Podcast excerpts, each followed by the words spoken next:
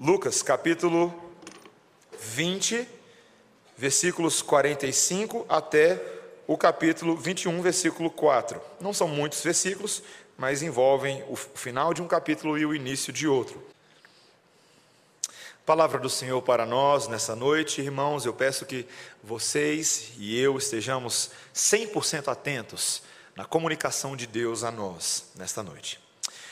Versículo 45: Ouvindo todo o povo, recomendou Jesus a seus discípulos: Guardai-vos dos escribas que gostam de andar com vestes talares e muito apreciam as saudações nas praças, as primeiras cadeiras nas sinagogas e os primeiros lugares nos banquetes, os quais devoram as casas das viúvas e, para o justificar, fazem longas orações.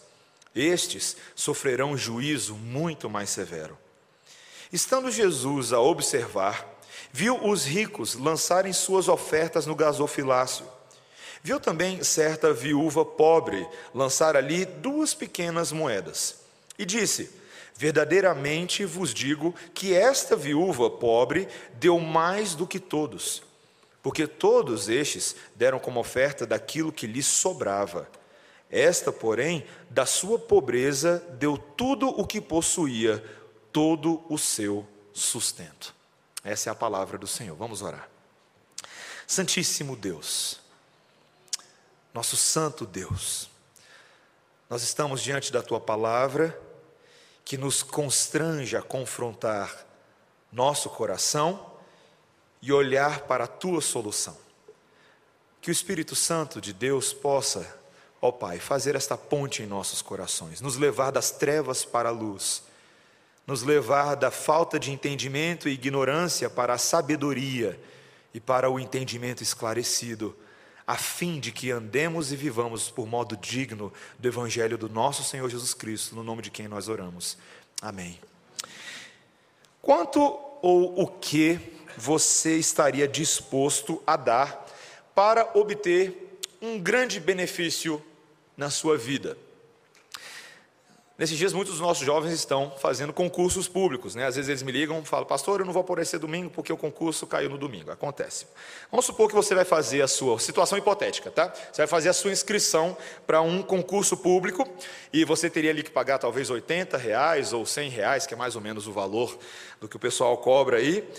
Mas lá na hora de fazer a sua inscrição ah, na internet ou diante de um, de, uma, de um agente, ele vira para você e diz: Olha, saiu aí agora um, um mecanismo novo de concurso público no qual você não precisa mais fazer a prova, não.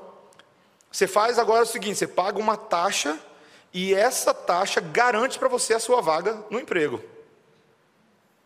Nenhum jovem vai soltar um glória a Deus aí, não? Seria uma coisa absurda, mas já imaginou que isso fosse possível.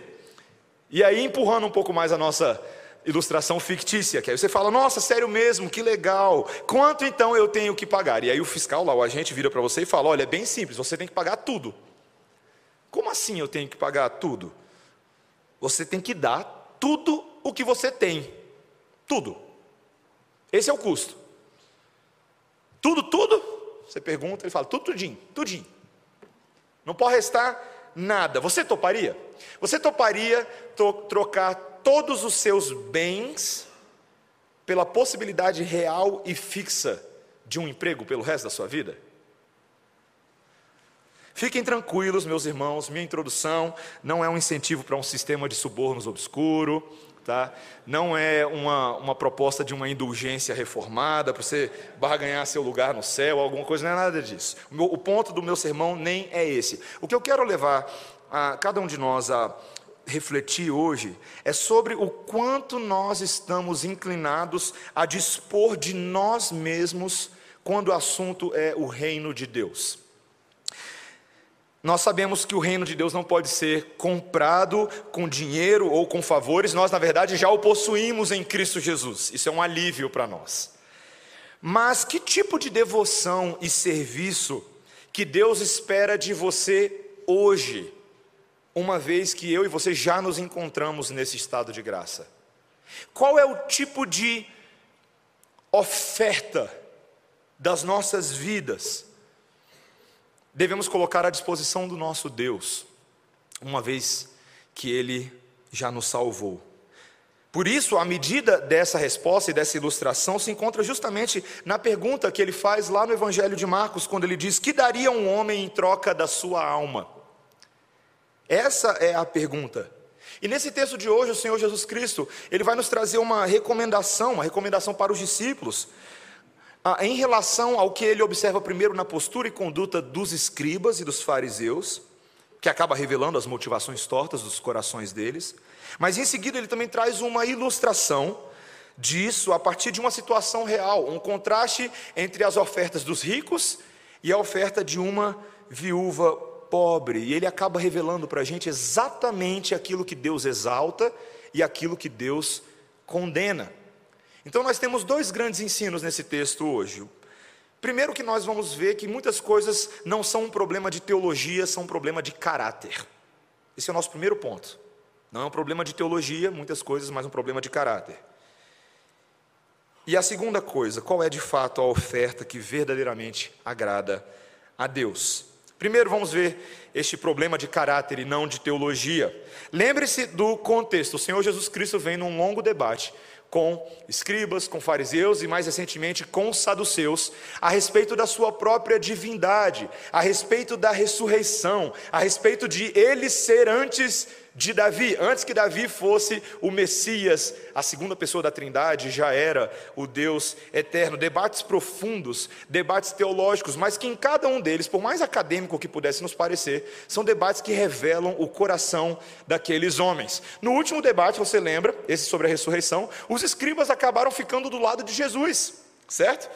Porque os saduceus não concordavam com aquilo que os escribas e fariseus diziam, e pela primeira vez na história a gente vê os escribas aplaudindo Jesus. Mas você acha que Jesus ia cair nessa rede? Não. Ele não alivia para cima deles, porque esses homens continuam sendo perniciosos e interesseiros. E agora ele passa a falar não com os saduceus, não com os fariseus, não com os escribas, mas com os seus próprios discípulos e com o povo. Versículo 45. Ele diz: ouvindo todo o povo, recomendou Jesus a seus discípulos, dizendo o que? Guardai-vos dos escribas. Guardai-vos dos escribas. Essa recomendação não é mais um apelo para que os escribas se arrependam, mas para que os próprios discípulos de Jesus se protejam.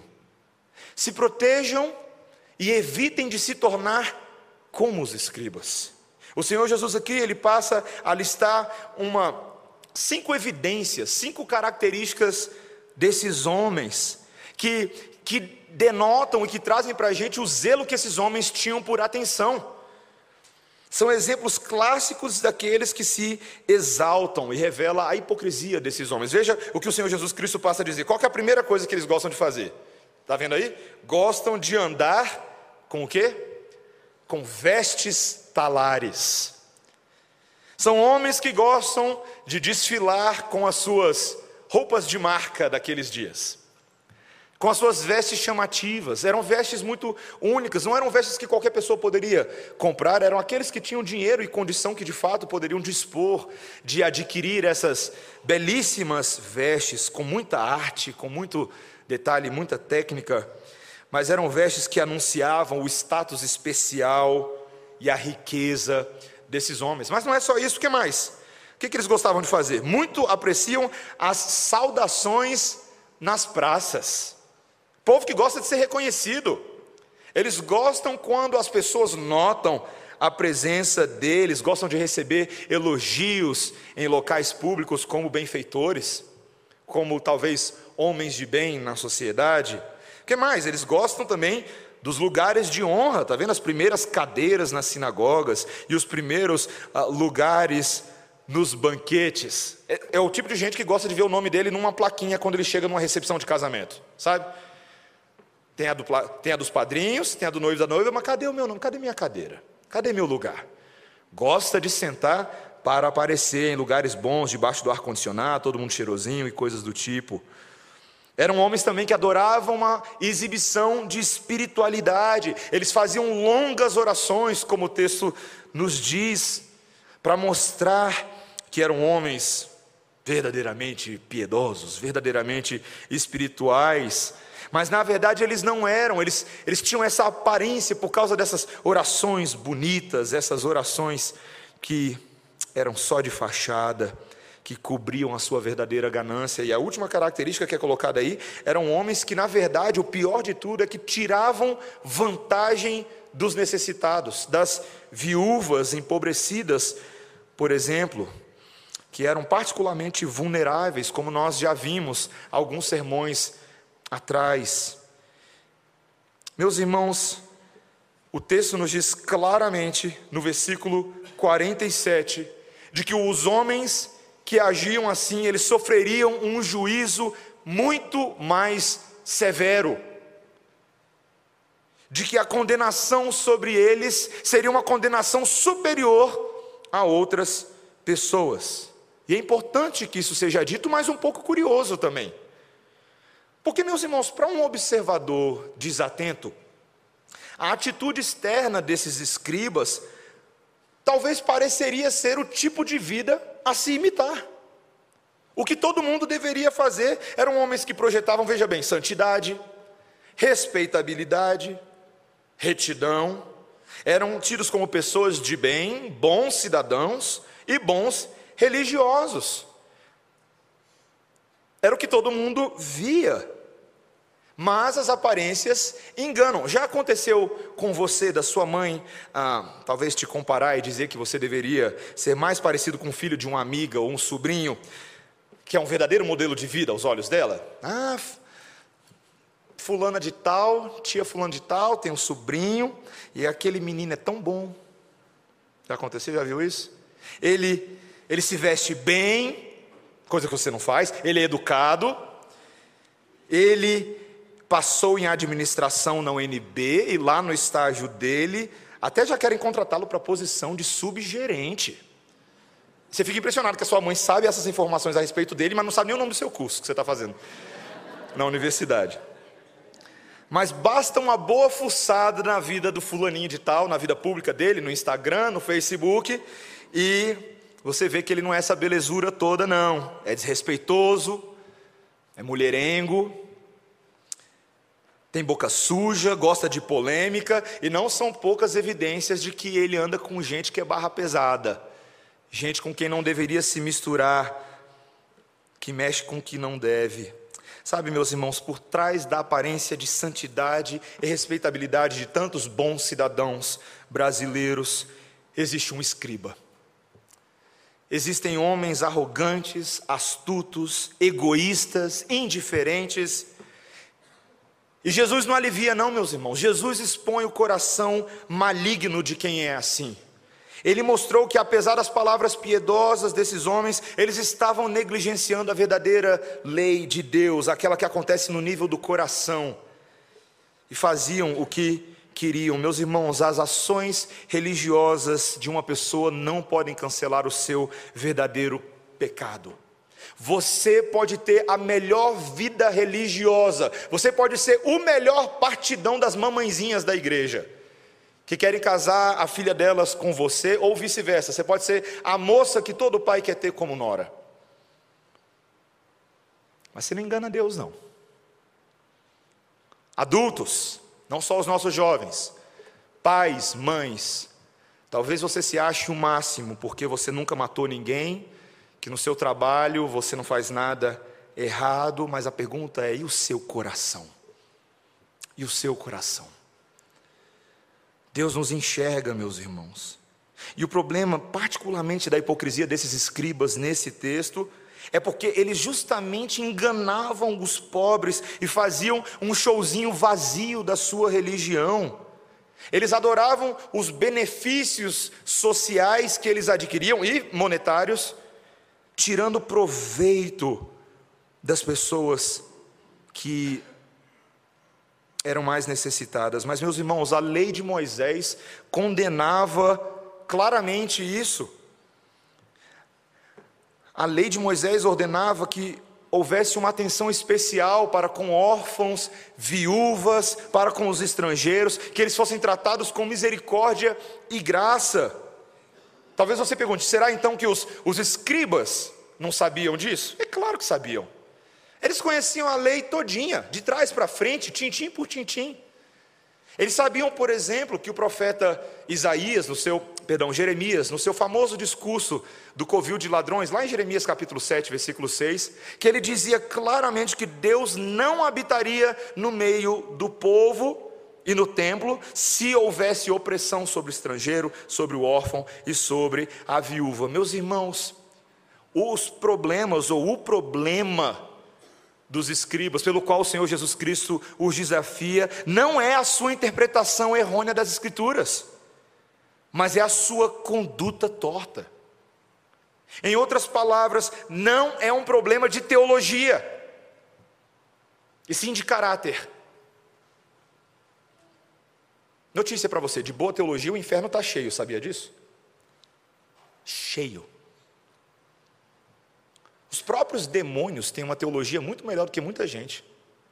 E eles são demônios. Eles conhecem quem Deus é, quem o homem é. Eles não confundem essas coisas. Mas eles não creem, não obedecem a Deus. E tantas vezes, meus irmãos, os religiosos dos nossos dias são como os demônios. O grande ponto meus irmãos, é é um alerta, cuidado. O ponto do Senhor Jesus Cristo é: cuidado para você não virar um deles. Os discípulos não, não deveriam apenas se proteger desse tipo de pessoa, se afastar delas, não. Eles deveriam ter cuidado para que seus próprios corações não caíssem no laço do diabo. E os próprios exemplos que o Senhor Jesus Cristo dá a respeito dos escribas, funciona como um checklist para a gente, para a gente ver os sintomas do nosso farisaísmo. Essa lista de cinco itens serve para a gente também. A primeira coisa que ele fala é das vestes chamativas desses homens. Deixa eu te fazer uma pergunta: como é que você se veste? Você pensa sobre isso? Quando você escolhe sua roupa para sair para o trabalho numa, num dia qualquer semana, você está pensando na glória de Deus ou na sua glória? Na glória do seu corpinho? Como é que você se veste? Você é uma pessoa que está sempre atrás de elogios. Sabe como é que é essa pessoa? É aquela pessoa que fica entrando no Facebook a cada cinco segundos para ver se o post que ela colocou há 10 segundos atrás já tem alguns likes, algumas curtidas. Você é uma pessoa que só está atrás de elogios? Sua identidade está amarrada nessa vaidosa perseguição por aprovação? Você é uma pessoa que busca os lugares de honra? Eu lembro quando eu era quando eu era mais novo na minha antiga igreja, tinha aquele pessoal velha guarda da igreja que tinha o, o lugar fixo dele na igreja. Eu não sei se você já viu isso. Mas eu já vi cenas do tipo pessoas que, e se você faz isso, arrependa-se agora, que quando alguém está sentado no lugar dele na igreja, ele pede para sair. Minha filha, é porque você não sabe, mas esse é o meu lugar. Como se ela fosse dona da igreja como se ele fosse dono da igreja. Não é só lugar físico, não, gente, é na vida. As pessoas que querem os lugares de honra na igreja, seus títulos nas paredes, seus nomes nos boletins. Ah, meu nome não saiu no boletim na lista de aniversariantes dessa semana. E briga com o conselho, briga com o diácono, dá bronca em todo mundo. Acontece. Erro de computador, gente, a gente não te odeia, não. E a exibição de espiritualidade farisaica? a lista de livros que você leu esse ano, para mostrar para todo mundo como você realmente é muito bom em teologia. Meus irmãos, nosso coração é tão enganoso. Coisas que muitas vezes são boas, mas por causa do nosso coração defeituoso, elas se acabam se tornando como mecanismos para nós projetarmos a nossa glória e a nossa bondade. Nós temos que ter muito cuidado, meus irmãos, muito cuidado. E o Senhor Jesus Cristo, ele agora, ele, nesse segundo e final bloco do nosso texto hoje, ele na verdade ele nos dá a solução. Que na verdade agora nós devemos substituir um serviço torto por ofertas que sejam verdadeiramente agradáveis a Deus. E esse é o nosso segundo ponto, a oferta que verdadeiramente agrada a Deus. O texto nos diz no versículo 1 do capítulo 21, está olhando aí? Que agora o Senhor Jesus Cristo passa a observar. Observação. Ele vai tirar um estudo de caso com base, com base naquilo que ele está olhando, percebendo nas relações sociais. E o contexto aqui é justamente agora das, do dinheiro que é levado para ah, o tesouro do templo. Havia uma prática de se levar todo tipo de ofertas para o templo. Haviam esmolas, haviam doações para a construção e reforma do templo. Havia o próprio sustento das atividades culticas e litúrgicas. Ah, mas o Senhor Jesus Cristo agora passa a notar o que está acontecendo num nível menos aparente, no nível do coração. E ele vê ali, nesse pátio do templo, apenas um, um outro detalhezinho também. Ali, normalmente, você tinha alguns gasofiláceos. Sabe o que é um gasofiláceo? É aquela caixa que a gente tem ali atrás, onde o pessoal geralmente deposita o dízimo. Então, ali haviam, normalmente nesse pátio, sete gasofiláceos, certo? E Ali os adoradores normalmente colocariam o que eles chamavam de a taxa do templo, o imposto do templo. Era uma, uma manutenção das atividades da semana. Mas também havia um, outras seis caixas que eram para oferendas voluntárias, como essa que a viúva vai dar a seguir. Mas a primeira coisa que ele vê é a atitude desses ricos. O Senhor Jesus Cristo nota esses homens, e não apenas aqui no Evangelho de Lucas, mas em Marcos também, e nos outros evangelhos, essa mesma cena ela é recontada. E esses eram homens que chamavam toda a glória para si. Eles gostavam de se vangloriar nesse momento. Essa era a hora do show. Essa era a hora do show. Lá em Mateus 6,2, quando o Senhor Jesus Cristo, no Sermão do Monte, nos traz um alerta, ele diz assim: Quando, pois, deres esmola, não toques trombeta diante de ti, como fazem os hipócritas, nas sinagogas e nas ruas, para serem glorificados pelos homens. Veja, o Senhor Jesus Cristo não está dizendo que os fariseus contratavam uma banda de jazz para ficar tocando trombeta na frente da esmola. Não era isso. Mas é uma outra coisa muito interessante. Os gasofiláceos, eles tinham um receptáculo metálico, que quando você jogava uma, ele tinha, parecia realmente uma boca de trompete, tanto que esse é o grego aqui, de um instrumento de sopro. Quando você jogava uma moedinha ali, fazia glim, glim, glim, glim, glim, aquela barulheira toda. Quanto mais moeda, mais barulho. Você sabia que o rico estava no templo pelo barulho que você ouvia da moedeira toda lá. E eles gostavam. Gostavam de jogar a moeda para fazer barulho. Meu poder, minha glória. E certamente, meus irmãos, faria muito mais barulho o volume de moedas que aqueles homens colocavam do que as, as duas moedinhas que essa viúva pobre passa a colocar agora. E o texto é bem claro que a, o que ela dá aqui, essas duas moedas, era o equivalente do centavo naqueles dias. Um centavo era 1 sobre 132 de um denário, que era a diária de um trabalhador naqueles dias. Então, realmente, um centavo naqueles dias era menos do que um centavo hoje. Não era nada. Não era nada. E o texto nos diz, não é apenas que essa mulher coloca duas moedinhas, é que essas duas moedinhas eram tudo o que ela tinha. Tudo. Ou seja, se quando ela tinha duas moedinhas, ela já era considerada pobre, sem duas moedinhas, agora que ela não tem nada, ela, ela tem um status de mendigo naquela sociedade, que é pior do que um pobre. É alguém que não tem mais nada a que se agarrar nesse mundo. Entretanto, o nosso Senhor Jesus Cristo, no versículo 3, olha o que, que ele diz aí: Verdadeiramente vos digo que esta viúva pobre deu mais do que todos como é possível? O Senhor Jesus Cristo deve ter uma matemática péssima. Será que ele não está vendo? Mas ele está vendo não como os homens veem, mas como Deus vê. E ele diz no versículo 4: Porque todos estes deram como oferta daquilo que lhes sobrava. Esta, porém, da sua pobreza deu tudo o que possuía todo o seu sustento. A oferta dessa mulher era mirradinha, meus irmãos, que não dava nem para notar, mas Jesus exalta isso em vez das quantias mais substanciais ofertadas pelos ricos, porque essa mulher dá aquilo que o bom senso e o instinto de autopreservação diriam para qualquer pessoa não fazer. Esse é o ponto. Ela não tinha quase nada, meus irmãos, e agora realmente ela não tem nada. Nada.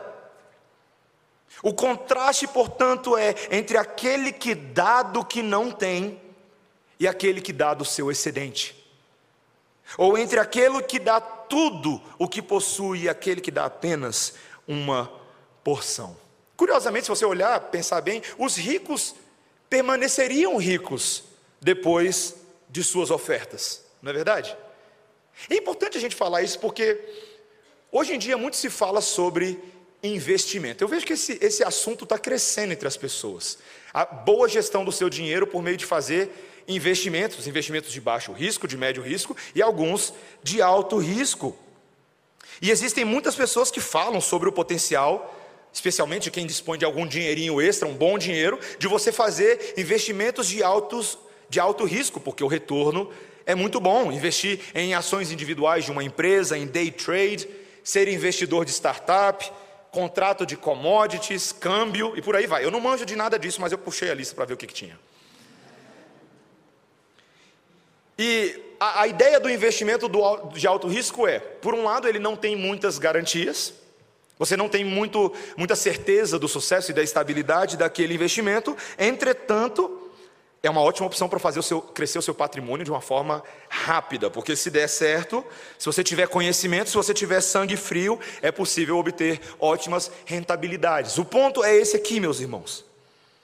Uma pessoa com bastante dinheiro poderia ser tão extravagante quanto a viúva e colocar suas riquezas em um investimento arriscado se ele soubesse que ele teria algum retorno.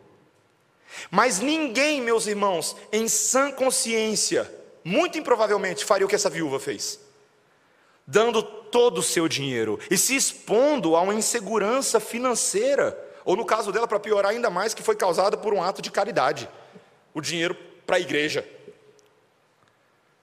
Meus irmãos, é essa oferta sacrificial que demonstra o que Deus quer de nós. É a oferta dessa viúva desimpedida, que é uma perfeita demonstração do que significa colocar à disposição de Deus aquilo que já é de Deus. Essa mulher dá tudo ou todo o seu ser. As moedas representam isso. Ela deu a sua própria vida. E aquilo que os outros poderiam achar como imprudência, ou algo talvez até muito insignificante para valer a pena, Deus aceita. Deus aceita. Meus irmãos, isso aqui é uma ótima preparação em um cenário do que o Evangelho é.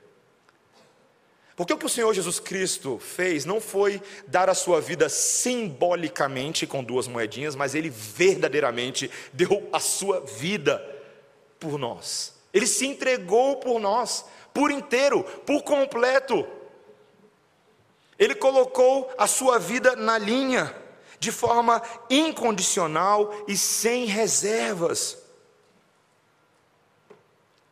É muito difícil eu e você nos acostumarmos com este aspecto do Evangelho, porque nós deveríamos ser bem honestos para dizer que nós não teríamos coragem de fazer isso. Nós não teríamos essa coragem. A evidência bem clara é a maneira como eu e você nos relacionamos com as nossas posses e bens todos os dias. Hoje, eu terminei de pregar num acampamento de jovens dessa igreja que eu contei e fui pegar um Uber para ir para casa. Cheguei 5 e meia aqui correndo, chamei o Uber, fui para casa. E enquanto eu estava pegando o Uber, motorista bem silencioso, eu também estava bem silencioso revisando o sermão para hoje à noite. E, e eu fiquei pensando um pouquinho, eu falei assim, será que eu teria coragem de colocar o meu carro para carregar outras pessoas? E eu fiquei pensando nisso, fiquei olhando o carro dele, o banco, estava limpinho, bonitinho. Mas eu fiquei pensando, deve dar um trabalho manter esse carro limpinho, porque entra gente suja aqui. Motoristas de Uber, aos meus olhos, são muito corajosos. Porque eles dispõem do carro deles para levar outras pessoas. Mas, meus irmãos, a gente faz essa avaliação com tudo. Com tudo. A gente é muito agarrado. Gente, tudo que nós temos é ossinho de pelúcia para a gente. A gente quer dormir com ele para o resto da vida. Nós somos assim. Nós não conseguimos largar a mão e nós pensamos que essas coisas são nossas, mas a notícia é elas não são nossas, se é que você crê no Senhor. Se é que você entende que tudo que está nas suas mãos hoje pertence tão somente, única, exclusivamente ao Deus que te criou e ao Deus que te salvou.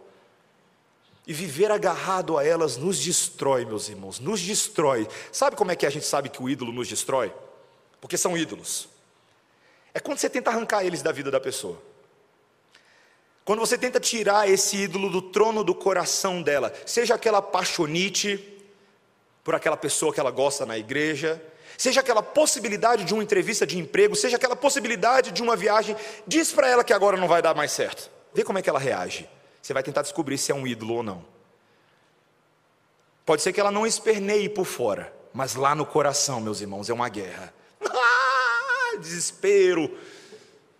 Minha vida foi pelo ralo. Meus irmãos, o Evangelho nos constrange a largarmos de sermos tolos e bobos aos olhos de Deus.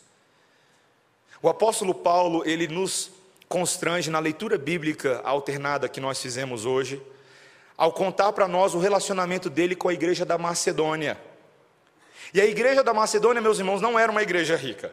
Era uma igreja muito pobre, muito necessitada, com falta de várias coisas. Mas lá em 2 Coríntios, capítulo 8, que nós lemos hoje, o apóstolo Paulo reconhece que eles deram muito além da sua capacidade de dar, em meio a tribulações muito severas, como ele fala no versículo 2, da pobreza extrema. Veja, meus irmãos, era uma pobreza extrema, extrema. Mas o que Paulo reconhece, o princípio, o mais importante, é que eles se deram a si mesmos primeiro ao Senhor e depois a nós, o apóstolo Paulo, pela vontade de Deus. 2 Coríntios capítulo 8, versículos 2 a 5. Meus irmãos, a igreja da Macedônia, cuja pobreza eu e você não não temos isso no nosso alcance hoje, era uma igreja de fato muito pobre. Ela não utilizou a pobreza como desculpa para escapar de dar. Pelo contrário, se você for dar uma olhadinha lá em 2 Coríntios 8, eles imploraram para o apóstolo Paulo para permitir que eles participassem. Eles rogaram, eles clamaram, deixa a gente participar, a gente quer participar. Olha o tapa na cara na minha e na sua. Sabe, meus irmãos, o Novo, o Novo Testamento ele não exige por mandamento que alguém dê ao ponto de ficar totalmente destituído. Esse não é um, um mandamento, não existe um apelo franciscano para que você viva uma vida de intencional pobreza. Não é isso que Deus está atrás. Inclusive, quando o apóstolo Paulo dá instrução aos Coríntios, na sua primeira epístola, sobre a oferta de graça aos santos, ele fala no capítulo 16, ele reconhece que muitos da igreja viviam em níveis de subsistência básica. E ele diz que as ofertas deles deveriam sim sair do excedente. Quando ele fala, no primeiro dia da semana, cada um de vós ponha de parte em casa, conforme a sua prosperidade, e vá juntando para que se não façam coletas quando eu for. Então ele ensina um princípio da mordomia e da gestão, daquilo que você vai ganhando, você vai separando uma parte para as ofertas. Mas é justamente a Macedônia e o Novo Testamento que nos mostra que a nossa forma de pensar sobre dízimos e ofertas é torta. Porque frequentemente eu e você queremos uma regrinha, que é a regra do Velho Testamento, cerimonial para o povo de Israel, sobre o quanto a gente deveria dar. Então, via de regra, a gente acaba usando a regra dos 10%, né? Quando o pessoal pergunta, ah, pastor, qual é o dízimo? Eu falo, oh, meu irmão, não tem mais esse conceito de dízimo hoje em dia, mas se você quer uma referência cerimonial do Antigo Testamento, é 10%. Mas, mas essa forma de pensar, ela pode ser um pouco venenosa porque ela nos leva a pensar mais naquilo que a gente está retendo do que o que a gente está dando. É ou não é verdade? E o princípio aqui, meus irmãos, não confundam, não é teologia da prosperidade, não é financeiro. O princípio que o Senhor está querendo nos mostrar é que na vida inteira nós deveríamos pensar muito mais naquilo que nós dispomos do que retemos, e não o contrário. O fato, meus irmãos, de que o Senhor nos quer por inteiros, esse é o ponto desse texto. O Senhor nos quer por inteiros. O apóstolo Paulo, em, em, textos como Filipenses capítulo 3, em Gálatas capítulo 2, ele mostra claramente que quando o Senhor o converteu, o principal ensino que o Espírito instalou no coração dele é que ele já não vivia mais para ele mesmo. Por quê? Porque Cristo vive em mim.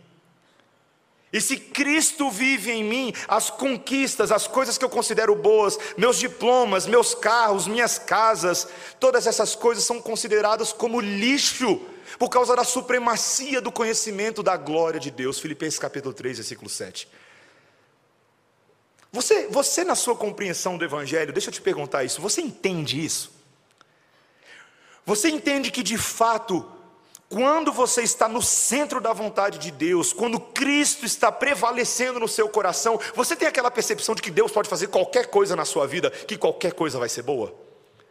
Que qualquer coisa que Ele te pedir será boa, agradável e perfeita. É justamente, meus irmãos, porque tantas vezes nós não temos essa percepção que nós somos que nem os escribas, que nem os fariseus, que a gente fica retendo. Me permita ser bem honesto, igreja do Senhor. Se você acha que é possível ser crente e reter, provavelmente você não entendeu o Evangelho. Porque o Senhor nos quer por inteiros. E de forma alguma, meus irmãos, essa é uma aplicação para que você traga todo o seu dinheiro para você usar aqui na igreja. Não. É muito mais do que isso. É mais do que só o seu dinheiro. É a sua vida inteira aos pés do Senhor Jesus. Tudo. Cada momento, cada tempo, cada investimento, cada habilidade, cada capacidade, cada conversa, cada ambiente que você convive Cada dom e talento que lhe foi atribuído, todas as coisas são para o serviço exclusivamente de Deus. Meus irmãos, se nós conhecemos o que Cristo fez por nós na cruz do Calvário, é impossível não pensar dessa forma. Porque essa é a única resposta agradável e apropriada ao Evangelho. Nossa vida inteira para o Senhor. Meus irmãos, há uma esperança muito grande para nós. Hoje pela manhã, quando eu estava conversando com os jovens lá no acampamento, eu virei para eles e fiz mais ou menos essa ilustração desse sermão. Eu estava bolando ela e falei para eles assim: se eu disser para vocês que tem um amigo nosso aqui agora que tem uma, uma estratégia, um método para que cada um de vocês fiquem automaticamente ricos e bilionários, vocês achariam isso interessante? Todo mundo, sim, sim, sim, jovens, né? Eu falei, bom, o método é bem simples. Ele tem bilhões e bilhões guardados numa conta escondida. E ele decidiu que ele vai dar gratuitamente para cada um de nós, de tal forma que todos nós ficaremos ricos. Ê, coisa boa. Só que isso é ficção, meus irmãos. Só que não. Não é ficção. Porque o que o Senhor Jesus Cristo fez por nós foi exatamente isso a entrega dele por nós nos tornou os homens e mulheres mais ricos do universo. E é isso exatamente que Paulo fala lá para os macedônios no texto que nós lemos hoje: que Cristo se fez pobre e a pobreza dele, a humildade, o serviço, o caráter serviçal foram a nossa riqueza, foram o caminho para que nós tivéssemos acesso ao céu aberto à eternidade, à presença de Deus, ao perdão pleno dos nossos pecados, ao poder do Espírito Santo de Deus e à graça que nos acompanha todos os dias até o dia que Jesus voltar. Eu e você somos os mais ricos de todo o universo. De todo o universo. Mas ele teve que se sacrificar. Eu e você não podemos nos sacrificar por outros como o Senhor Jesus Cristo fez, mas o princípio é o mesmo. É por meio do nosso desgaste, do nosso conceder, das nossas mãos abertas e generosas, do nosso coração alargado, como Paulo fala em 2 Coríntios capítulo 4. É por meio disso que outros serão ricos. Meus irmãos, nós queremos ver uma igreja que vibra e que frutifica em toda boa obra. Você sabe qual é o custo disso? O seu desgaste, o seu doar-se o seu coração dadivoso e generoso. No dia a dia da igreja, nós experimentaremos a plenitude do Espírito Santo a partir do momento que eu e você largarmos os nossos ursinhos de pelúcia e deixarmos ele por conta do Senhor. Ele é um gestor muito melhor do que a gente. Minha e a sua casa, elas podem ser usadas para tanta coisa. O nosso carro, o nosso tempo, os nossos ouvidos. Sabia que Deus quer usar os seus ouvidos? Existem muitas pessoas que precisam ser ouvidas. A sua língua não é sua, então para de usar do seu jeito, a sua língua é do Senhor, para aconselhar com palavras de sabedoria aqueles que estão aflitos e angustiados. A sua amizade, que você acha tão preciosa e você não se mistura com essa gentalha, a sua amizade é para fazer Cristo conhecido. Há aqueles que normalmente você não teria amizade com eles, mas que carecem de um amigo, de um ombro, de um conselheiro. Meus irmãos, quanto mais isso é uma matemática do céu, completamente inaceitável para os homens. Mas quanto mais eu e você formos pobres, mais ricos nós seremos. Só o céu pode mostrar essa lógica. E no final das contas, eu e você nunca seremos de fato pobres, pobres. Porque ainda, como Jó disse, ainda que nos fossem tomadas todas as coisas, saúde, filhos, mulher, emprego, tempo, se todas essas coisas fossem tomadas por Satanás, ainda assim teríamos o Deus bendito que nos criou. Tudo nós podemos naquele que nos fortalece. Ele é a nossa fonte de suficiência e contentamento. Ele é a nossa riqueza, meus irmãos. Está na hora da gente compartilhar essa riqueza com outros. Está na hora de sermos como essa viúva, ou pelo menos termos o coração dela, para que as nossas ações sejam agradáveis a Deus. Meus irmãos, não há barganha, você não precisa comprar o seu lugar no céu, porque a vaga do concurso já foi comprada, não desse concurso vai fazer amanhã. Mas nós já passamos na prova da vida, porque Cristo cumpriu todos os mandamentos de Deus, está assegurado. Então para de viver como se você dependesse desse mundo. Viva como se Jesus fosse voltar amanhã. Você já teve essa ideia antes? Finge que Jesus vai voltar amanhã. Ele pode? Pode. Você sabia disso? Que ele pode voltar amanhã se ele quiser? Viva na iminência da partida, na iminência da viagem. Faça um garage sale da sua vida. Começa a vender tudo. É sério. Você acha que eu estou brincando? Não é sério. Começa a desapegar simbolicamente, emotivamente, materialmente das coisas desse mundo, porque eu e você, meus irmãos, nós somos peregrinos. A gente está de viagem, a gente está de partida. Use as coisas que você tem para abençoar os outros. E certamente o Senhor haverá de nos suprir em toda suficiência, porque Cristo é a nossa suficiência. Amém? Que o Senhor nos ajude a fazermos isso. Nós agora partilharemos em breve da mesa do Senhor que nos ensina este valor. Vamos orar. Senhor Deus, nós te agradecemos porque nessa noite temos a suficiente mensagem do Evangelho, a boa, agradável e perfeita vontade de Deus que confronta o nosso materialismo e nos leva ao cristianismo. Senhor, nós sabemos que todos os recursos que temos neste mundo, são coisas boas e em si não são pecaminosas. São coisas que o Senhor nos deu para a nossa alegria, para o nosso gozo, para que pudéssemos nos jubilar na tua criação. Mas, Senhor, livra-nos de idolatrarmos a criação que o Senhor nos deu. Ajuda-nos a submetê-la ao serviço, ao governo daquele que é o nosso dono e o dono de todas as coisas. Senhor, ajuda-nos a a fazermos isso não na teoria, ou fazer com que essa mensagem esteja presa somente a esta noite, a este púlpito, mas Espírito Santo de Deus gera nos nossos corações esse motor, essa força, para que cada um de nós seja intencional no servir a Cristo. Dá-nos estratégias, Senhor, dá-nos planejamento, dá-nos projetos, para que possamos, na prática, na verdade, simbolizar e obedecer a tua palavra. Dá-nos, sobretudo, Senhor, o poder e a coragem de Cristo Jesus, para que não sejamos encontrados faltosos e sim fiéis ao Senhor. Essa é a nossa oração no nome de Jesus. Amém. Vamos ficar de pé, irmãos, vamos cantar ao Senhor.